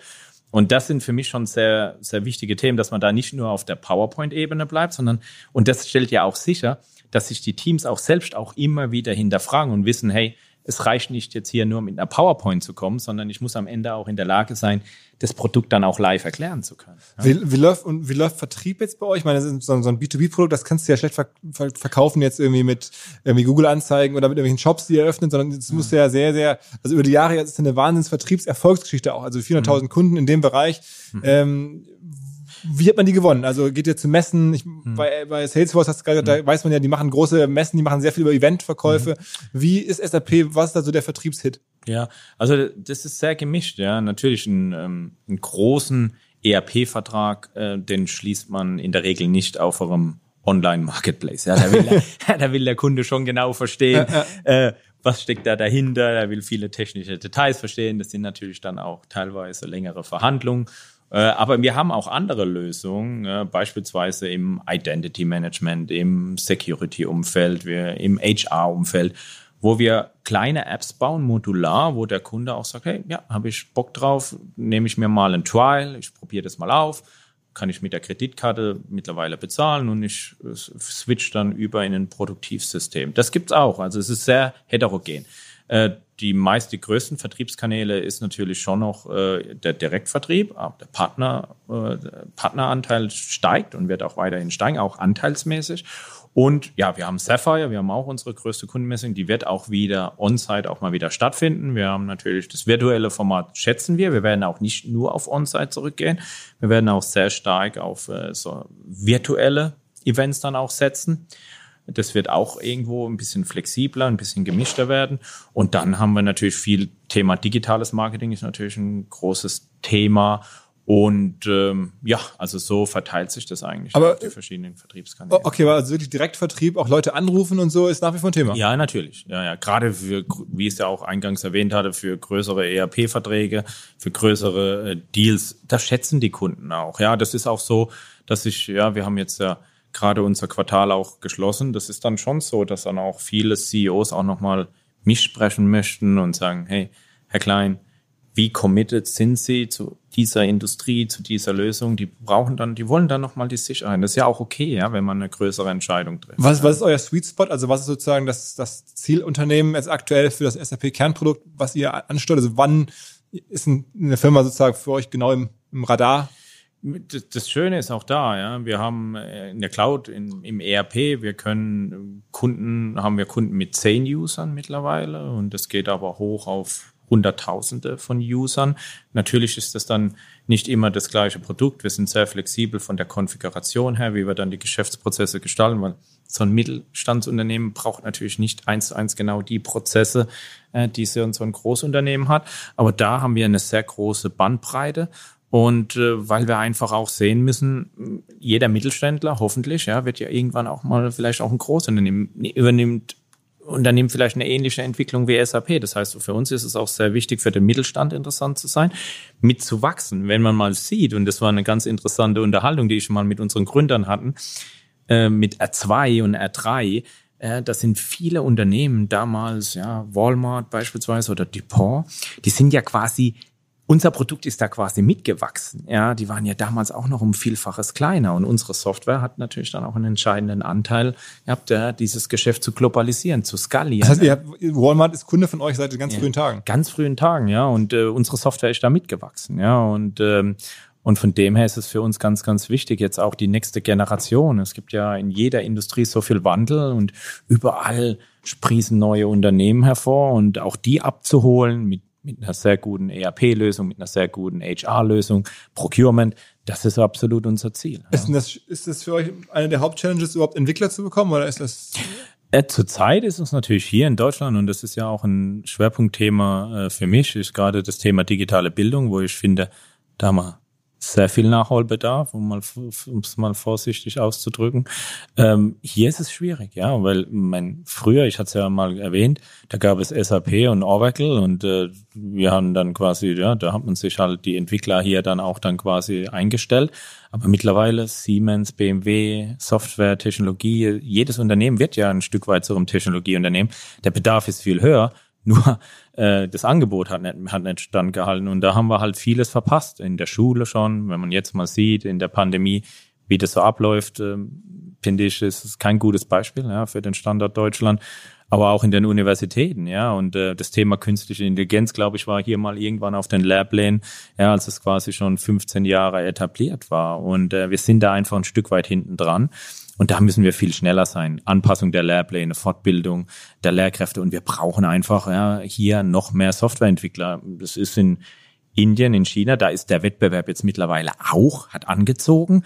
Aber natürlich, die, das Angebot ist natürlich viel größer. Und ich muss auch sagen, ja, die Studentinnen und Studenten dort, die haben alle, ja, die haben Hunger auf Erfolg. Die, die, die, die haben, bringen eine hohe Leidenschaft mit und äh, haben, bringen auch mittlerweile aber auch eine sehr gute Ausbildung. Wie, wie viele eurer Entwickler also ihr habt jetzt 100.000 Mitarbeiter, wie viele mhm. davon sind Entwickler? Ähm, wir haben quasi knapp 35.000 Entwickler. Und davon wie viele in Deutschland? Ähm, Größenordnung? 12. 12.000. Okay, 12.000 in Deutschland und der Rest dann irgendwo in Indien und USA? Indien, China, also so, das sind dann auch die größten Entwicklungsstandorte in den USA, ja, in Palo Alto. Jetzt haben wir da einen neuen Standort aufgemacht in Newport Beach, weil wir da sehr in Kalifornien unten in LA sehr gute, Universi sehr gute Universitäten, sehr guten Talent, nicht ganz so umkämpftes Umfeld. Wir haben aber auch in der Ostküste verschiedene Standorte. Das heißt, da sind wir eher verteilt und äh, versuchen aber auch immer da Universitätsnah ist immer gut. Wir haben jetzt zum Beispiel in München, haben wir, wenn wir jetzt neben der TU einen neuen Standort aufmachen und äh, haben da jetzt schon allein dieses Jahr, glaube ich, über 150 Studierende eingestellt. Das ist ein super Talentpool. Und das ist für uns auch, wenn wir unsere Standorte auswählen, sehr entscheidend, diese Nähe zu den Universitäten, diese Nähe zu den Talentpools. Aber hier in Deutschland ist es in der Tat ein Problem. Ich verbringe sehr viel Zeit privat und beruflich auf WhatsApp und deswegen kann ich das Produkt und die Idee unseres heutigen Partners hier sehr, sehr gut nachvollziehen. Die Rede ist von der Firma Messenger People und die entwickeln Softwarelösungen für den besseren Einsatz von WhatsApp auch im Marketing. Und zwar quer über alle Branchen kann man Menschen mit WhatsApp einfach noch viel besser erreichen. Von B2B über Versicherung, Tourismus, E-Commerce natürlich auch. Es ist einfach unmittelbar, es ist extrem nah und es ist fast schon verwunderlich, warum nicht noch mehr Firmen WhatsApp-Marketing nutzen und vielleicht noch nicht von Messenger People gehört haben. Wer sagt, okay, was sollen denn da für Cases existieren? Wie soll man das denn machen? Am besten ihr schaut mal rein in die 15 besten Case Studies von Messenger People unter der Landingpage messengerpeople.de slash OMR kann man das ganze Playbook kostenlos runterladen und vielleicht wird danach Messenger People euer Partner für WhatsApp Software. Alles natürlich skalierbar und DSGVO-konform. messengerpeople.de slash OMR. Und sag mal, wie weit bist du da jetzt auch weltweit unterwegs? Also wie musst du dir deinen Arbeitstag vorstellen? Bist du da noch viel in jetzt Asien, USA? Wie viel bist du überhaupt in Deutschland? Ja, durch die Pandemie jetzt halt war es sehr stark Deutschland. Jetzt äh, habe ich mal in vor zwei Wochen war ich das erste Mal wieder in den USA. Wusste schon gar nicht mehr, wie das so ist. Äh, Flughafen, äh, kaum Leute, also auch jetzt weder in Frankfurt noch in Los Angeles. Ähm, aber ja, ähm, das ist schon sehr wichtig, weil jetzt auch gerade da, ich bin ja quasi in der Pandemie CEO geworden. Und da ist es einfach sehr, sehr wichtig, jetzt auch mal den persönlichen Kontakt zu suchen. Ja, man kann natürlich auch virtuelle All-Hands machen, aber es ist schon noch ein großer Unterschied, ja, wenn man dann auch mal direkt mit den Mitarbeitern dann auch spricht, auch mal einfach, ein, einfach mal auch sie dann Fragen stellen lässt, persönlich vor Ort ist und auch nochmal dann auf landesspezifisch dann auch nochmal eine Diskussion führt. Ja, was für Wünsche haben die Mitarbeiter, was für Anforderungen. Das heißt, das wird jetzt folgen und natürlich auch größere, also unsere Großkunden, CEOs, auch da wird es jetzt wieder auch mehr. Ähm, ist Walmart der größte Kunde weltweit? Ähm, ja, Walmart ist einer der größten, aber nicht der größte. Ja. ja okay. Also das sind, aber das teilt sich eigentlich so auf, was ich auf jeden Fall verraten kann, dass wenn man mal die Top 20 nimmt, äh, ist es so, dass dann würde ich mal sagen 50 Prozent äh, Europa, 40 Prozent ähm, Amerika und 10% Asien. Aber es ist nicht die klassische 80-20-Regel, dass 20% eurer Kunden 80% des Umsatzes ausmachen? Ah, das kommt aber schon. Das, ja, ja da, da, da, da liegst du nicht ganz so falsch. Äh, so ganz extrem ist das, äh, ist das Verhältnis nicht, aber es ist schon so. Wir haben ein sehr großes Volumengeschäft. Ja, das SAP hat ja immer so ein bisschen den Ruf, ja, Geschäftssoftware für Großkunden, aber unser, unser Auftragseingang ja, ist schon 80 Prozent im, im Mittelstand und äh, unterhalb dem Großkundensegment. Und äh, das ist schon ein sehr hohes Volumen. Also wir haben hier, wenn wir ähm, jetzt über das Jahr hin äh, verteilt uns schauen, wie viele Verträge schließen wir ab, das sind, ähm, das, da geht es in die Millionen.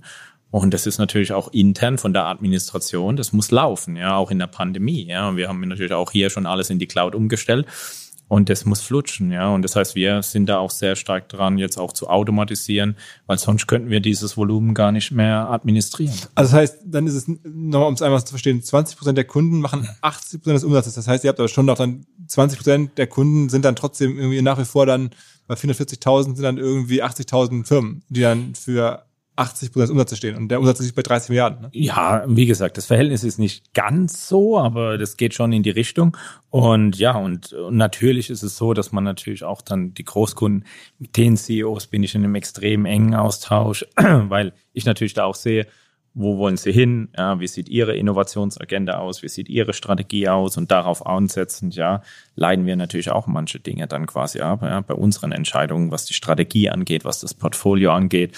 Ja, und, aber es Gibt es irgendwelche, sag mal, wenn du jetzt du sagst, du lernst ja die, die Top-Manager der Welt quasi mhm. qua Job kennen. Mhm. Also jetzt, Microsoft hast du gerade schon gesagt, aber Walmart, ähm, irgendwen, mhm. wo du sagst, krass beeindruckend, äh, nochmal anders als die anderen. Also weiß nicht, wenn du Jeff Bezos schon mal getroffen hast oder irgendwas in der Art, oder wo du sagst, wow, das ist nochmal eine ganz andere Persönlichkeit?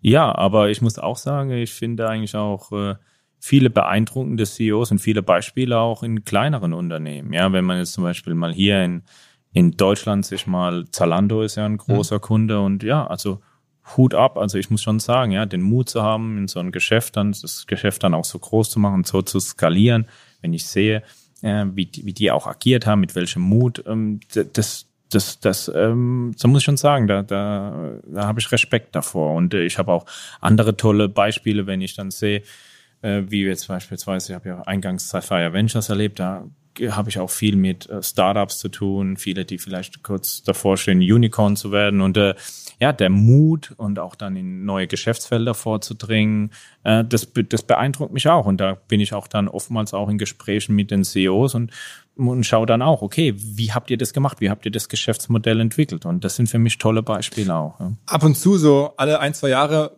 Macht ihr mit SAP ja quasi auch Milliardäre. Also das heißt, ihr ja. kauft Menschen, deren Firmen ab für mehrere Milliarden und ja. dann haben die, also es gibt das Beispiel von Qualtrics äh, ja. ähm, aus den USA, eine Firma aus, aus Utah, mhm, mhm, ähm, die machen so Digital Analytics, kann man glaube ich sagen, mhm, ne? Ähm, ja äh, CX äh, und gibt es einen spannenden Gründertypen, Ryan Smith heißt der, mhm. mittlerweile hat er das Geld, was er unter anderem von euch bekommen hat, auch dazu genutzt, glaube ich, ein Basketballteam zu kaufen in den ja, USA. Die haben, haben leider leider nicht äh, den Championship-Title gewonnen, aber es war knapp. Genau, genau, Utah Jazz, ja. genau. Ähm, also äh, das ist dann schon eine große Entscheidung. Das heißt, dann sitzt du auch mit einem, äh, logischerweise überlegst du dann, kaufen wir jetzt für ein paar Milliarden so einen, so einen Laden. Ja, absolut. Und ähm, aber die Entscheidung, natürlich schauen wir uns auch sehr genau äh, das, das Führungsteam an. Ja, passt es kulturell? Wie können wir das Führungsteam auch dann hier bei SAP integrieren? Weil man kauft ja nicht nur eine Lösung, ja, man kauft ja auch viel, man kauft ja auch viele Talente, ja, man, man kauft eine, man kauft eine Kultur und wie homogen ist die mhm. zur SAP-Kultur und was muss ich beachten, ja, das, äh, wenn man das komplett außen vor lässt, dann ist eine hohe Wahrscheinlichkeit da, dass die Akquisition nicht so entwickelt, ja, wie man es eigentlich gedacht hat. Ja, nur mit dem Produkt ist es nicht getan. Und jetzt mit dem Wein, ja, natürlich, es ist, äh, wir haben jetzt auch noch ja, einen sehr engen Austausch, in, wie, wie können wir das Geschäft weiterentwickeln. Wir sprechen viel über den Markt. Ähm, er ist ja auch noch sehr aktiv. Ähm, auch Muss man sagen, ihr habt die gekauft vor sechs, sieben Jahren oder so? Ja, genau. Ja, und dafür, glaube ich, äh, neun Milliarden. Ja, und, und jetzt sind die in die Börse gegangen vor kurzem, habt ihr die sozusagen also ja. und das habt ihr irgendwie ein paar Milliarden Gewinn gemacht, weil die jetzt schon Market Cap haben von deutlich mehr, ne? Ja, und äh, genau, und äh, mein was uns dazu bewogen hat, äh, war halt auch vor allem, war auch der Grund, ja, dass ich natürlich mit Wine lange Gespräche hatte. Ich gesagt, Wine, ich brauche dich, ich brauche dein Führungskräfteteam, ihr habt Experience Management im Blut, ihr, ihr steht dafür, ihr habt die Leidenschaft dafür, ich habe in der SAP jetzt nicht so viele, ja, die quasi aus diesem Umfeld kommen. Ich, ich, ich möchte euch. Und dann war es natürlich auch so, natürlich gab es auch noch ein paar andere Gründe, aber das war auch ein Grund, warum wir dann in die Börse gegangen sind. Ich habe gesagt, pass auf, ich gebe euch ein Stück Unabhängigkeit zurück. Ja, ihr, ihr müsst dann nicht für jede Entscheidung dann äh, zu mir kommen. Ähm, auch wenn wir ein gutes Verhältnis haben, aber natürlich ist das für so jemand, der so ein, so ein Unternehmen so großgezogen hat, ist das auch ein wichtiger, wichtiges Kriterium. Ihr könnt dann auch Akquisitionsentscheidungen treffen und ihr könnt dann wirklich auch am Markt agieren und auch ein Stück weit unabhängiger von der SAP, während wir noch alle Vorteile haben, weil wir haben ja noch die Mehrheit. Sie haben natürlich nach wie vor den Zugang zu unserem Vertrieb etc. Und das war wichtig, weil ich glaube, ich würde mal behaupten, er wäre heute wahrscheinlich nicht mehr da.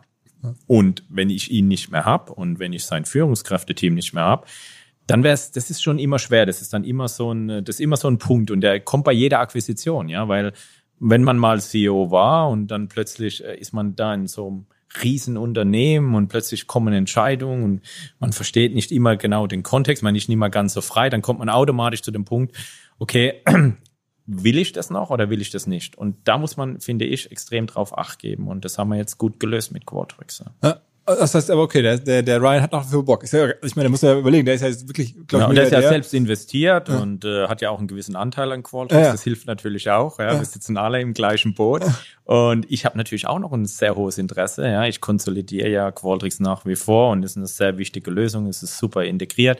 Und was natürlich auch noch dazu kam, ja, wir haben ja Firmen gekauft für äh, Personalsoftware etc. Also sehr nah an unserem Kern, wie, an unseren wie viele so macht ihr im Jahr so im Schnitt?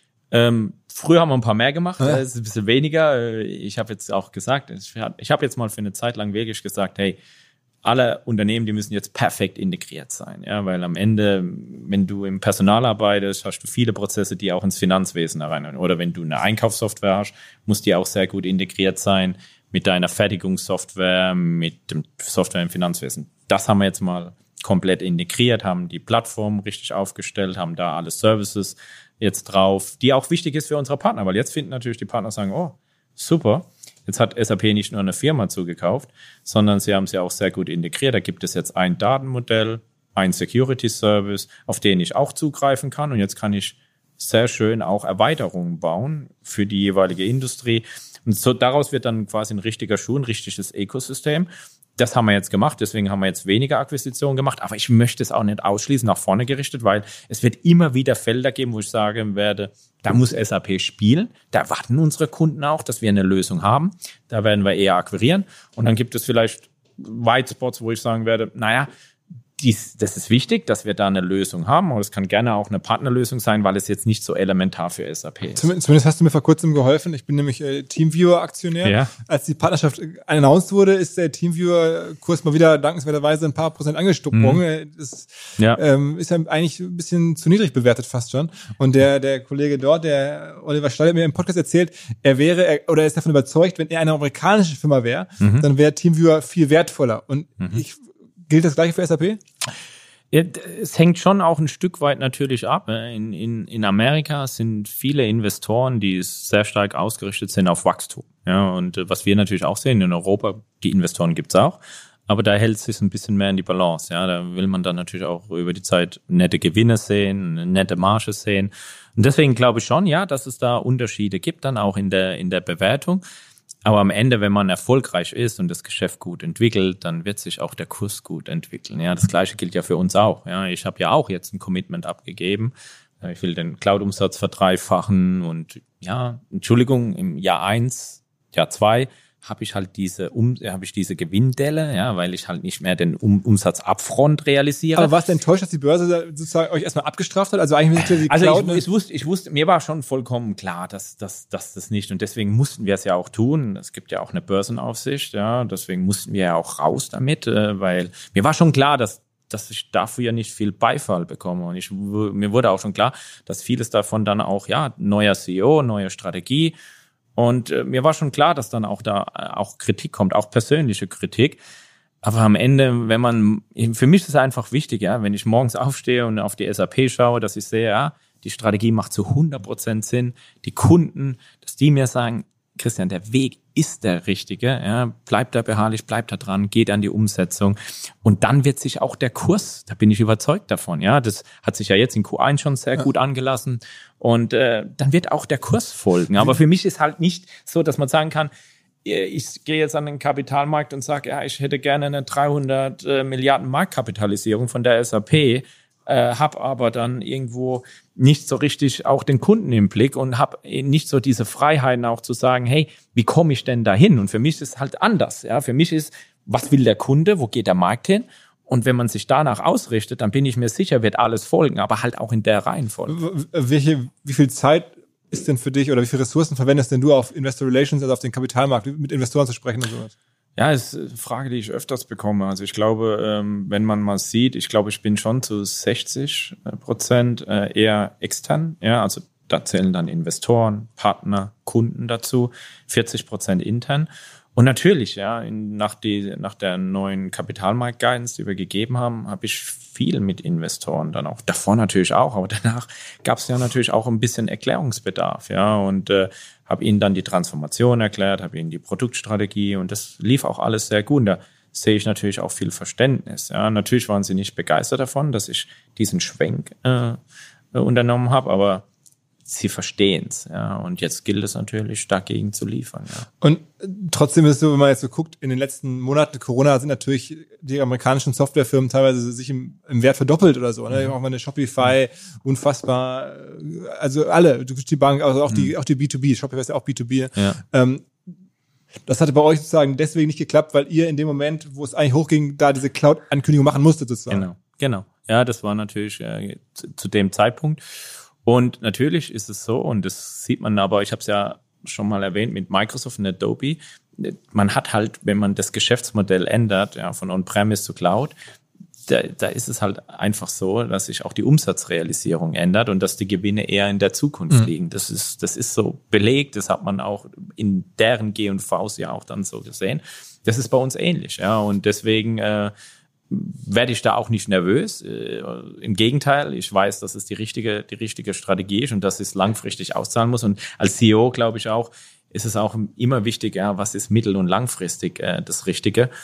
Und wie ich, wie ich gesagt habe, äh, dass der Kurs dann irgendwann folgt, davon bin ich überzeugt. Und dann musst du aber ab und zu bei den großen, also wer sind eigentlich die größten Investoren abseits vom Free Float? Es gibt ja auch die Gründer, mhm. ähm, die noch durchaus ja. nennenswerte Anteile halten und dann gibt es irgendwie Free Float, mhm. also Menschen wie ich oder die einfach genau. so und ja. wen gibt es sonst noch so, wer für dich wichtig ist? Also gibt es irgendwelche Fonds oder so? Ja, wir haben natürlich äh, unsere Top 10 Investoren, das gibt es große Fonds, zum Beispiel in Deutschland natürlich äh, eine DK, eine Union Investment und mit denen sind wir natürlich auch dann regelmäßig auch im Austausch, ja, dass ich dann auch sage, okay, was haben wir vor in, auf der Produktstrategie-Seite, wie sehen wir den Markt, wie sehen wir die Wettbewerber. Ja, da gibt es ein Saying. Und in den USA, diese großen amerikanischen Investoren? Ja, die sind natürlich auch drin, aber wir gehen jetzt schon davon aus, auch in den nächsten ein, zwei Jahren, dadurch, dass wir jetzt ja gesagt haben, wir setzen auf Wachstum, wir setzen auf die Cloud. Wir gehen schon davon aus, dass wir jetzt auch über die Zeit auch viel mehr äh, Wachstumsinvestoren dann auch quasi im Mix haben werden. Und äh, das sehen das, wir. Da arbeitest du auch dran. Das heißt, es gibt viele, es gibt viele neue Investoren, die einfach mich mal kennenlernen wollen, die auch mal sagen, können wir auch mal eine, eine, Stunde, zwei auch mal mit Christian haben. Wir würden ihn gerne mal kennenlernen. Und dann da machst du dann VCs, also genau, Videokonferenz genau, mit irgendwelchen. Dann, da geht es da auch viel um Vertrauensbildung und dann merkt man, da ist schon ein hohes Interesse dran, auch von Investoren, die heute noch nicht im Stock sind. Und das ist ja auch ein sehr gutes Zeichen. Ja, es kommt an. Natürlich wollen die jetzt auch den Beweis sehen, dass das dann natürlich auch so kommt. Und das heißt, wenn wir jetzt noch ein paar Quartale auch gut liefern und sehen, hey, das folgt ja auch alles wunderbar dem, was wir jetzt auch quasi versprochen haben, äh, dann werden da auch noch viele neue Investoren. Also das heißt, aktuelle Market Cap ist vielleicht so 140 Milliarden, größte mhm. 141. Das heißt, da ist durchaus irgendwie, wenn man jetzt eine US-Firma wäre mit US-Multiples, dann könnte man sich vorstellen, 200, 300 Milliarden ist drin. Ja, absolut. Und ich meine, wir haben halt, und das ist ja, finde ich eigentlich äh, für SAP was sehr Gutes und was sehr Positives. Wir haben ja in unserem Umsatzmix ja noch ein auch noch ein relativ großes On-Premise-Geschäft im Bauch. Und aber das ist ja schön, weil das 400.000 Kunden, viele davon sind schon in der Cloud, aber nicht alle. Das hat ja auch viel Potenzial, dass man dann auch sagt, hey, wir ziehen jetzt alle diese Kunden mit unserem neuen Offering auch in die Cloud. Wir heben uns auch ab von den Hyperscalern. Wir machen eine echte Business-Transformation. Das heißt, da gibt es noch viel Potenzial schon in der installierten Basis. Und mit dem neuen Offering haben wir ja dann noch 40 Prozent Neukunden. Das heißt, auch da, wir sehen, wir gewinnen Marktanteile, wir ziehen aber auch unsere installierte Basis in die Cloud. Und das ist was sehr Positives. Auch da wiederum natürlich. Heute sehen, sehen wir es in der P&L als Wartungsumsatz. Morgen mit einem Aufschlag dann in, in, in der Cloud, weil wir ja dann die Software betreiben.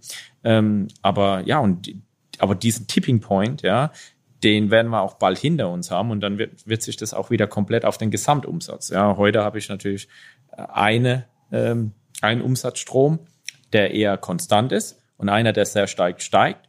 Und äh, der eine wird aber von, vom Anteil, also der On-Premise-Umsatz wird ja immer weniger und umso mehr schlägt sich das natürlich dann auch auf den, auf den gesamten Umsatz. Inwieweit bist du eigentlich manchmal auch ähm, Vermögensverwalter für, für die Gründer? Ich meine, wenn dann so eine äh, Kursrückschlag kommt oder ein Zuwachs kommt, dann verlieren die ja durchgerechnet irgendwie, die halten ja, glaube ich, alle so vier fünf Prozent nach wie vor noch an der Firma, also zumindest der Herr Hopp und der, ja. der Herr Plattner. Ähm, dann verlieren die mal schnell eine Milliarde oder zwei oder, oder, oder gewinnen halt welche. Ja. Gibt es da schon so Anrufe, wo sie sagen, Mensch, Christian, mach mir nicht das Geld kaputt oder so?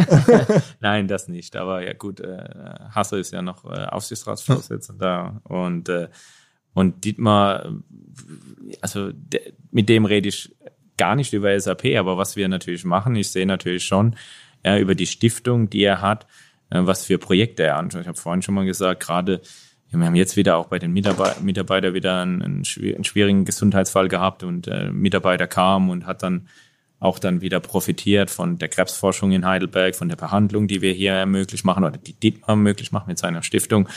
Und da in dem Moment merke ich halt, ja, das ist natürlich auch vieles davon wird möglich, ja, durch die Dividende, durch den Erfolg der SAP und dann sieht man auch mal, was da dran hängt, ja, und äh, Und das ist auch Ansporn für mich, muss ich ehrlich sagen, ja, auch zu sagen, okay, ja, und ich will, dass dieses Unternehmen, dass unsere Kunden zuerst erfolgreich sind, das Unternehmen, und dass wir dann aber auch unseren möglichen, unseren Akt, allen Aktionären, aber auch unseren Gründern genau solche Projekte auch in Zukunft zu unterstützen, die ja, mein Hasso engagiert sich weltweit, ja, in vielen dieser, in diesen vielen sozialen Projekten. Und das ist für mich eher Ansporn zu sagen, ja, deswegen lohnt es sich auch Erfolg, Erfolg zu haben. Ja. Und äh, letzte Frage noch, weil mhm. du seit neuestem schaffst du es ja auch noch neben den ganzen anderen Aufgaben bei Adidas äh, als Aufsichtsrat sozusagen ein bisschen mitzuhelfen. Ja, ja gut. Ähm, ja, es, es gab gewisse Anfragen, aber Adidas war halt auch für mich, äh, wenn ich mal so zurückerinnere, als Kind ja schon mit den drei Streifen groß geworden und äh, bin ja auch sehr sportaffin. Ja, gut, Fußballkarriere ist nicht mehr so, aber, aber Tennis spiele ich sehr gerne. Ich bin leidenschaftlicher Skifahrer, gehe gern wandern. Und ähm, ja, und dann war es für mich eigentlich auch so, ja, da, da kann ich mich mit, der, mit, der, mit identifizieren. Und ich glaube, so ähnlich ist es ja auch bei dir, wenn ich sehe, wie du das jetzt alles aufgebaut hast. Ich glaube, wichtig ist einfach auch immer diese Leidenschaft zu haben für etwas, wenn man was macht, dass man dann auch mit ganzem Herzen dahinter ist, dass man dafür brennt. Und äh, so ist es dann auch, so ist es natürlich hier bei SAP, wenn ich bin mit diesem Unternehmen, ich bin im Unternehmen groß geworden. Also ich werde wahrscheinlich nie mehr so eine Beziehung zu irgendeinem Unternehmen aufbauen können wie SAP. Äh, aber äh, bei Adidas ist natürlich so, da gibt es einfach viele, viele Bedingungen, äh, Verknüpfungen schon aus der Kindheit heraus. Und deswegen war es für mich dann klar, okay, auch da viel Wandel, äh, digitale Transformation. Und hat der Thomas Rabe, das ist ja der aktuelle Aufsichtsratschef mhm. von Adidas, hat der damals, damals war, das war gerade im Übergang. Ah. Ja, also Thomas kam dann danach und hatte aber auch, ich kannte den Kasper schon ganz gut. Und für mich ist auch immer wichtig, ja, ich, Aufsichtsrat ist das eine, aber es ist ja auch viel Unterstützung. Ja, ich sehe das Mandat ja auch, dass ich meine Expertise einbringe, ja, dass ich versuche, Adidas zu helfen äh, in der Transformation. Und deswegen war es mir auch wichtig, dass ich da einfach ein sehr gutes Verhältnis auch zu Kasper habe. Das äh, haben wir. Und von dem her hat dann hat's dann einfach gepasst und ich habe gesagt, okay, mache ich gerne, ich bin da dabei. Ah, okay, okay, okay. Krass. Also sozusagen das, das, das neue Netzwerk hier, ähm, Adidas, SAP, Bertelsmann ist auch mit drin, Thomas Rabe, also sozusagen, mhm. das, ist schon, du baust ja schon richtig krasses Deutschland AG sozusagen im Handy. Ja, aber ich muss auch sagen, also ja, aber ich muss sagen, also wenn ich jetzt mal meine Kundenmeetings im Einzelnen durchgehe, ich muss sagen, äh, wir haben es letztes Mal auch gemacht, also Großteil fokussiert sich eigentlich dann schon USA, ja, wir sind unser größter Markt. Ähm, auch jetzt wieder im Quartalsabschluss, ja, habe ich äh, viele, viele ähm, Meetings auch gehabt und natürlich Asien. Ja, da habe ich mir einiges aufgebaut, weil ich war, bin ja da Sportsponsor. Das heißt, ähm, besuche da regelmäßig Samsung, ich besuche da regelmäßig auch, da gibt es ja auch Länder, da gibt es so viel Wachstumspotenzial, ja, die heute noch kaum quasi. Fest zu Olympia? Hm? Fest zu Olympia hin? Ja, Olympia werde ich mir sparen. Ja, ich glaube, das ist jetzt mit Anbetracht der Pandemie, ist es für mich noch zu früh. Aber ich warte schon wieder sehnsüchtig darauf, mal wieder nach Japan zu kommen, weil tolles Land. Also ich kann nur sagen, jeder, der mal noch nicht in Tokio war, ich bin da hingekommen mit einer Erwartung mit, okay, riesengroße Stadt, laut, vielleicht ein bisschen schmutzig hier und da. Und dann bin ich da hingekommen und das war dann gerade zu dieser Zeit, wo die Kirschblüte da stattfindet. Das, werden, das wird ja in Japan sowas von gefeiert. Da haben wir die, der ganze ähm, Wettervorhersage geht ja darum, wie sie Kirschblüte jetzt waren. Und ich war genau in dem Moment da da. Und dann blüht diese Stadt und man läuft da umher und es ist so eine schöne Stadt und auch eine, so eine tolle Mentalität. Also jeder, der schon mal in Japan, die, die Mitarbeiter, die erste Frage ist immer, was kann ich für SAP tun? Was können wir noch besser machen? Und dann denke ich mir immer so, ey, was für eine tolle Kultur und wie, was für eine tolle Einstellung. Und äh, wir haben tolle Kunden und äh, es ist einfach nur ein tolles Land. Ja. Okay, okay. Christian, deine Kolleginnen hier sagen schon, wir sollen langsam mal zum Schluss kommen. Du hast wahrscheinlich noch Calls oder irgendwas im restlichen Tag. Ja, der Tag ist ein bisschen voll. Aber es war sehr angenehm. Wir hätten jetzt auch noch gerne noch eine Stunde so weitermachen können. ja, es hat Aber Spaß gemacht. Freut mich, dass du mal hier warst. Absolut, also, absolut ich hoffe mal, ich weiß nicht, was du noch von Waldorf siehst, hier ist auch Heidelberg und Mannheim in der Nähe und äh, ja, würde mich freuen, dich mal wieder öfters hier dann auch Ja, äh, wir machen mal einen Teil zwei eines Tages. Ja, absolut. Alles klar. Okay. Danke dir. Danke dir auch. Ciao, ciao. Ciao. Zum Schluss mal wieder ein Hinweis auf die Hamburg Media School. Der eine oder andere weiß, ich habe da selber mal meinen Master gemacht im Vollzeitstudiengang. Ich engagiere mich da auch in der Stiftung. Es ist ja ein Teil der Uni Hamburg. Wir bieten Vollzeitstudien, aber halt auch berufsbegleitende Studiengänge der verschiedensten Arten an. Natürlich immer im Bereich Digital- und Medienmanagement, verschiedensten Vertiefungsschwerpunkten, die es da mittlerweile gibt. Wer mehr wissen möchte, die Hamburg Media School kann ich aus eigener Erfahrung sehr empfehlen. hamburgmediaschool.com Dieser Podcast wird produziert von Podstars bei OMR.